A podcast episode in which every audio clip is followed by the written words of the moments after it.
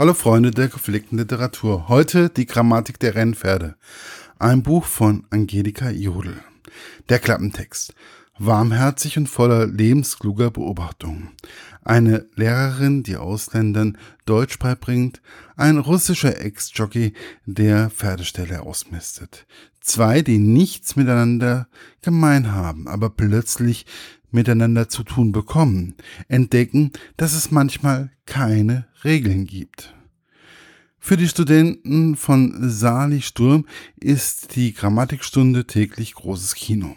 Und für Sali wird daraus eine Liebesgeschichte, mit der er, mit der er sie nicht mehr gerechnet hätte.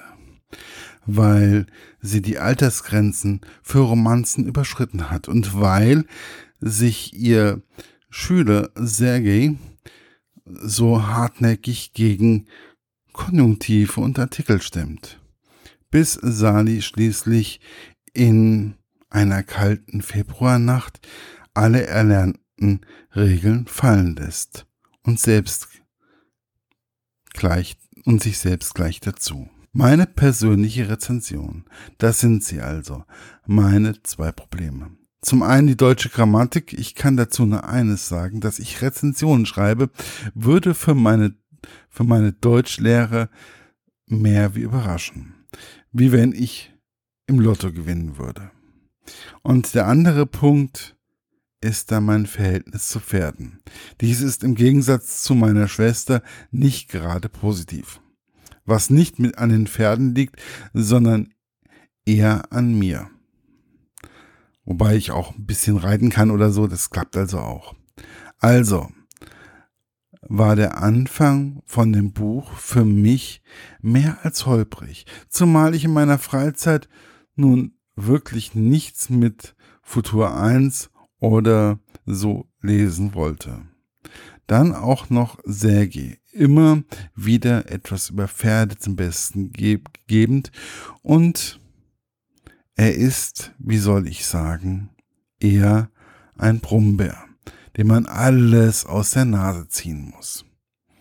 Es wird also eine Geschichte erzählt, in der der eine Part versucht, dem anderen Deutsch beizubringen und auch noch so nebenbei anstrebt, in einer Vorher-Nachher-Studie vielleicht etwas in einer Fachzeitschrift zu veröffentlichen.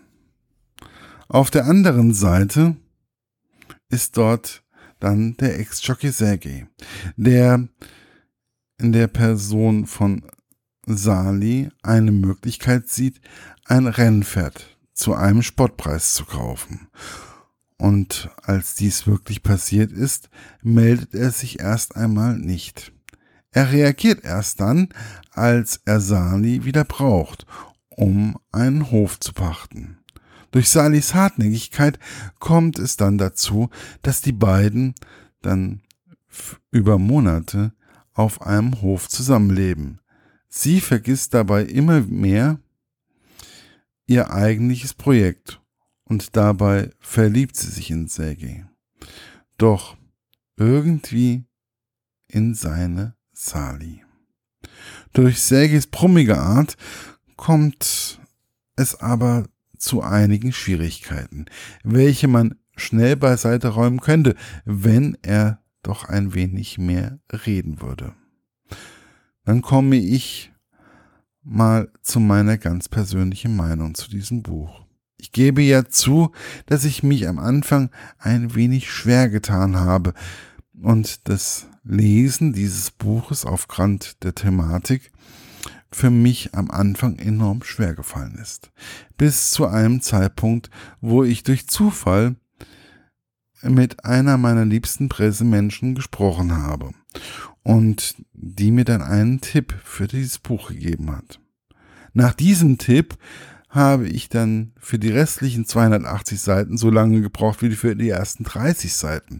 Oder vielleicht war es auch einfach so, dass ich mich in die Schreibweise der Autorin so eingelesen habe, dass man dieses gebrochene Deutsch von Säge gar nicht mehr gestört hat. Genauso wie die bayerischen Einschübe, die sich bei diesem Roman, der in München spielt, nun wirklich nicht vermeiden lassen. Es ist nun mal so, dass ich kein Problem habe, bayerisch zu verstehen, wenn es gesprochen wird. Aber wenn ich es lese, dann habe ich ein Problem damit. Es liegt daran, dass ich die Worte im Gehirn nicht richtig betonen kann, was sich aber im Laufe eines Buches immer mehr normalisiert. Alles in allem ist die Grammatik der Rennpferde für mich ein Buch, welches warmherzig ist und wert ist gelesen zu werden. Vor allem deswegen, weil es einem vor Augen führt, wie wir manchmal Menschen in eine Schublade legen, in die diese aber nicht hineingehören. Mir hat es aufgezeigt, wie wir manchmal mit Menschen umgehen, welche nicht den gleichen Bildungsstand haben oder noch schlimmer, nicht die gleiche Nationalität. Jeder Mensch, und das sollten wir einfach einmal uns vor Augen führen, hat seine Stärken und Schwächen, egal welche Bildung man genossen hat oder woher man kommt. Man kann immer etwas von dem anderen lernen. Erschienen ist das Ganze im DTV-Verlag und kostet 10,95 Euro. Und ich wünsche euch viel Spaß beim Lesen. Bis bald, euer Markus von literaturlaunch.eu.